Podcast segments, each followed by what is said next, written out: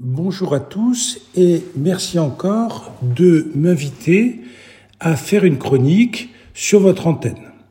Vous savez qu'un des sujets les plus en vogue actuellement est le début de la vaccination des enfants entre 6 et 11 ans, ou plutôt entre 5 et 11 ans en France.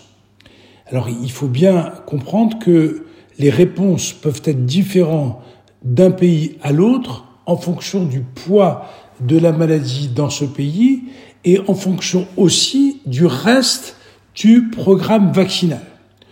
Comme vous le savez probablement, le Covid dans cette tranche d'âge chez l'enfant, en France en tout cas, a fait relativement peu de dégâts.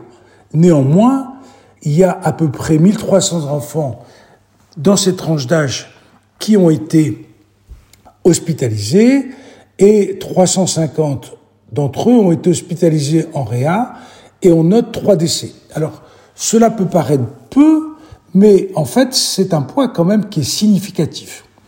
Il est significatif, euh, néanmoins, euh, avant de pouvoir proposer en France cette vaccination, il faut que l'on soit parfaitement rassuré sur les données de tolérance de cette vaccination l'autorisation de mise sur le marché de cette vaccination a été faite sur la base d'une étude qui a comporté moins de 1500 enfants vaccinés.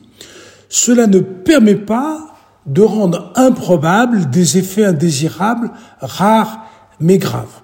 C'est pour cette raison que les pédiatres en France, tout en étant favorables à la vaccination, préfèrent attendre les résultats des premières données de pharmacovigilance, en particulier aux États-Unis où le poids de la maladie chez l'enfant a été beaucoup plus lourd, avant de prendre une décision et ainsi de pouvoir convaincre plus facilement les enfants. Nous pensons réellement que il va falloir aller vers cette vaccination, mais non, de notre côté, ne pas se presser et de pouvoir donner aux parents de ces enfants une vraie évaluation du rapport bénéfice-risque. Merci de votre écoute et à une très prochaine fois.